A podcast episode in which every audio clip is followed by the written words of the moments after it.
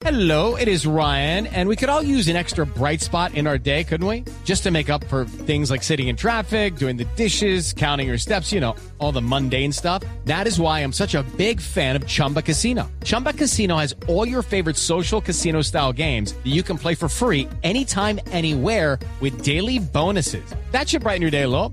Actually, a lot. So sign up now at chumbacasino.com. That's chumbacasino.com. No purchase necessary. BGW. Void were prohibited by law. See terms and conditions. 18 plus. Y la noticia que tiene que ver con telefonía celular, por ejemplo, para el Mire, señor Tarcisio, que vive hablando por Esto- teléfono. Esto es muy positivo para Tarcisio. El gobierno y la Procuraduría anunciaron normas encaminadas a que ahora debe garantizarse en todos los rincones de Colombia una buena señal de telefonía móvil.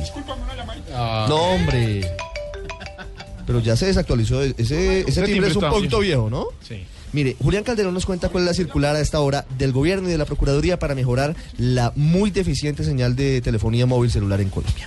La Procuraduría y el Ministerio de Tecnologías de Información y las Comunicaciones expidieron una circular en la que ordenan a las alcaldías y entes territoriales revisar y superar los obstáculos que no permiten la instalación de antenas de telefonía celular en varios municipios. El objetivo, mejorar la calidad de comunicación de los colombianos. David Luna, ministro de las TIC. son los ciudadanos que diariamente están solicitando, exigiendo mejor servicio, mejor calidad en sus comunicaciones.